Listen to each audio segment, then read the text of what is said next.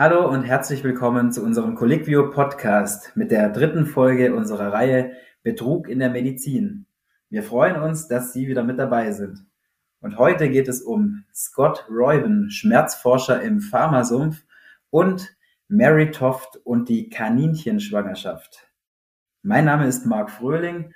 Mit dabei sind außerdem Nina Mörsch und Christoph Renninger. Wir gehören zu Colliquio, Deutschlands größten Portal für Ärztinnen und Ärzte.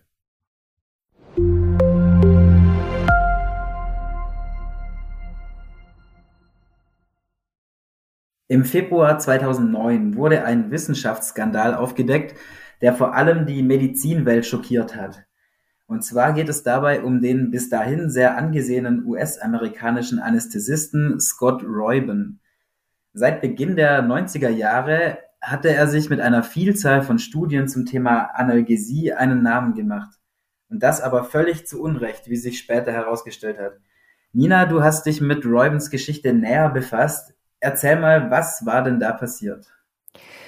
Ähm, Scott Royben, der am Bay State Medical Center in Springfield, Massachusetts gearbeitet hatte, galt lange als Experte auf dem Gebiet der Akutschmerztherapie, insbesondere nach Operationen. Und er galt als Begründer der multimodalen Analgesie, ein Ansatz, bei dem Schmerz durch die frühzeitige Gabe von Schmerzmitteln unterdrückt werden soll, bevor dieser überhaupt entsteht. Doch leider haben sich eben viele seiner eingereichten Arbeiten schlicht und einfach als erlogen herausgestellt. Räuben hat ja über 72 Studien veröffentlicht und viele auch in renommierten Fachmagazinen. Doch von mindestens 21 seiner Arbeiten weiß man heute, dass sie falsche Ergebnisse enthielten. Und wie ist man ihm denn überhaupt auf die Schliche gekommen? Denn er scheint ja sehr raffiniert vorgegangen zu sein. Das war tatsächlich ein Zufallstreffer. Im Mai 2008 fielen einem leitenden Angestellten des Bay State Medical Centers Ungereimtheiten in Räubens Arbeit auf. Und während einer Routineprüfung stellte sich dann heraus, dass zwei Studien des Anästhesisten noch gar nicht vom Aufsichtsrat des Krankenhauses in Springfield genehmigt wurden. Eine anschließende genauere Untersuchung führte dann dazu, dass insgesamt 21 Studien des Schmerzforschers zurückgezogen werden mussten. Ihm wird ja außerdem eine gefährliche Nähe zu großen Pharmakonzernen wie zum Beispiel Pfizer und Merck nachgesagt, von denen er ja auch Fördergelder erhalten hatte. Ja, dass die Industrie Forschung und klinische Studien unterstützt, ist ja an sich nichts Ungewöhnliches und durchaus auch wichtig. Das Pikante in Reubens Fall war allerdings, dass dieser Schmerzmittel wie zum Beispiel Vioxx empfohlen hatte. Und das musste ja, wie viele sicher noch wissen, 2004 vom Markt genommen werden, weil es das Risiko für Herzinfarkt und Schlaganfälle erhöht.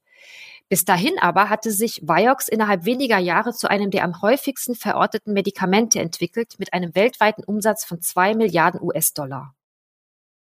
Mhm, dann war es ja noch so, dass viele seiner gefälschten Ergebnisse äh, ja auch in medizinischen Leitlinien aufgenommen wurden und diese dann auch im Klinikalltag umgesetzt wurden. Kann man denn davon ausgehen, dass Patientinnen und Patienten falsch behandelt wurden? Ähm, nein, denn gleich nachdem Rubens Betrug aufgeflogen ist, haben Schmerzexperten alle Leitlinien zur Akutschmerztherapie durchforstet und sämtliche Hinweise auf Studien des US-Anästhesisten gelöscht. Dennoch blieben die Kernaussagen in den Leitlinien gleich. Das Ergebnis also, kaum ein Patient wurde danach grundsätzlich falsch behandelt. In unserem zweiten Fall heute reisen wir ein Stück zurück in die Vergangenheit und zwar knapp 300 Jahre ins England des 18. Jahrhunderts. Im Jahre 1726 hatte gerade der Autor Jonathan Swift seinen berühmten Roman Gullivers Reisen veröffentlicht aber auch um die Dienstmagd Mary Toft aus Südengland hat sich Unglaubliches zugetragen. Christoph, was soll denn dort genau geschehen sein? Die 25-jährige Mary Toft brachte angeblich 17 Kaninchen zur Welt. Der Vorfall sorgte damals für enormes Aussehen und Kontroversen, zeigt aber auch die zeitgenössischen Vorstellungen von Revolution, aber auch die Konflikte zwischen den traditionell weiblichen Hebammen und der aufstrebenden männlich dominierten Medizin. Zusammen mit ihrem Ehemann, einem umherziehenden Tuchhändler und ihren drei Kindern lebte Mary Toft in der englischen Grafschaft Surrey. Im besagten Frühjahr 1726 soll sie beim Unkrautjäten erfolglos versucht haben, umherspringende Kaninchen zu fangen. Danach verspürte sie angeblich einen Heißhunger auf Kaninchenfleisch. Da sie in der fünften Woche schwanger war, zunächst nichts Außergewöhnliches. Zudem berichtet sie, dass sie in den folgenden Nächten immer wieder von Kaninchen geträumt hat. Okay, das klingt ja nach einer sehr speziellen Kaninchenvorliebe, aber medizinisch zunächst vielleicht noch nicht ganz so besonders. Wie ging es denn weiter und wie kam es denn zu der angeblichen Geburt der Kaninchen? Im September brachte Meritoft tatsächlich etwas zur Welt, was für sie wie die Organe eines Schweins aussahen.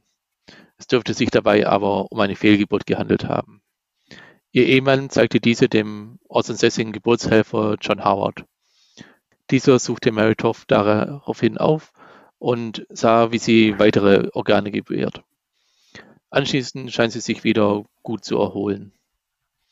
Noch einen Monat später hatte Mr. Howard alle Hände voll zu tun, denn Meritoft begann nun, die besagten Kaninchen zur Welt zu bringen. Eines jeden Tag. Und diese ungewöhnliche Nachricht verbreitete sich rasant bis hin zum Königshof. Genau, und zwar war der damalige König George I. so beeindruckt, dass er gleich zwei Experten dahin geschickt hat, um diese unnatürlichen Vorgänge zu untersuchen. Und zwar waren das einmal der Schweizer Chirurg Nathaniel Saint-André und ein gewisser Herr Molyneux, das war der Sekretär des Kronprinzen. Was haben die beiden denn herausgefunden? Die beiden königlichen Gesandten kamen am Tag der Geburt des 15. Kaninchens an. Experimentell tauchten sie dann Organe der toten Tiere in Wasser und kamen dadurch zu dem Schluss, dass die Geburt echt gewesen sein muss. Diese Erkenntnis diskutierten sie später auch mit dem König und dieser schickte daraufhin seinen persönlichen Leibarzt Cyriacus Aylers für weitere Nachforschungen zu Meritoft. Auch für ihn produzierte sie weitere Kaninchen. Okay, klar ist, dass in der Geburtshilfe und Medizin damals sicher noch einiges, was heutzutage Standard ist, gänzlich unbekannt war. Aber kamen denn da niemandem Zweifel auf, dass eine Frau Hasen und deren Organe gebären sollte? Äh, doch. Sir Richard Manningham, ein bekannter Frauenarzt, äh, war sehr skeptisch und sorgte dafür, dass Meritoft in London untersucht werden sollte. Dort flog die ganze Geschichte dann auch als Betrug auf als ein Diener dabei erwischt wurde, wie er Kaninchen in Meritofts Hotelzimmer schmuggeln wollte. Unter diesen Beweisen bekannte sie sich auch zum Betrug. Die Kaninchen bzw. die Organe hatte sie in unbeobachteten Momenten sich selbst äh, bis in die Gebärmutter eingeführt und anschließend die Geburt simuliert.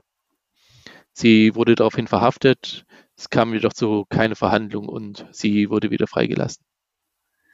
Und war dann das Thema einfach so gegessen oder gab es da dann noch äh, weitere Folgen? Viele Menschen glaubten auch weiterhin an die wundersame Kaninchengeburt. Aber gerade in höheren gebildeten Gesellschaftsschichten machte man sich über den Vorfall lustig mit äh, Geschichten oder Karikaturen. Für die zunächst überzeugten Ärzte bedeutet die Geschichte jedoch das Ende ihrer medizinischen Laufbahn und sie mussten sich öffentlich entschuldigen. Und hast du da vielleicht äh, Erklärungsansätze, äh, wie es sein kann, dass gleich mehrere Ärzte den Betrug überhaupt nicht durchschaut haben? Eine mögliche Erklärung ist, dass Babys lange Zeit von weiblichen Hebammen zur Welt gebracht wurden. In der aufkeimenden Medizin des 18. Jahrhunderts, ausschließlich von Männern betrieben, äh, rückte jedoch die Geburtshilfe auch in den Blickpunkt. Hebammen wurden als verhaltet angesehen. Und die Tatsache, dass Malthof so viele Ärzte, manche haben ja auch königliche Patienten behandelt, täuschen konnte, befeuerte die ganze Kontroverse, vor allem von Seite der Traditionalisten. Zudem könnte ein Klassenkonflikt eine Rolle gespielt haben. Das arme Dienstmädchen Mary Toft war gegenüber der neuen Art der Wissenschaft skeptisch und die sie untersuchenden Ärzte hat sie teilweise beleidigt. Außerdem war bis ins 19. Jahrhundert noch die Vorstellung verbreitet, dass Frauen durch ihre Vorstellungskraft allein das ungeborene Kind beeinflussen könnten. Wenn Stimmungsschwankungen während der Schwangerschaft zu geistigen Erkrankungen oder Depressionen im späteren Leben der Kinder führen können, warum kann dann nicht auch eine pränatale Obsession mit Kaninchen zur Geburt derselben führen?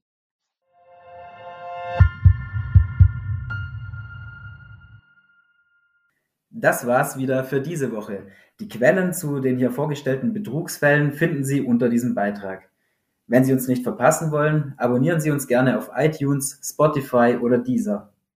Dieser Podcast wird produziert von der CollegView Medizin Redaktion. Aufgezeichnet wurde am 2. Dezember 2021. Redaktion Dr. Nina Mörsch, Christoph Renninger und Marc Fröhling.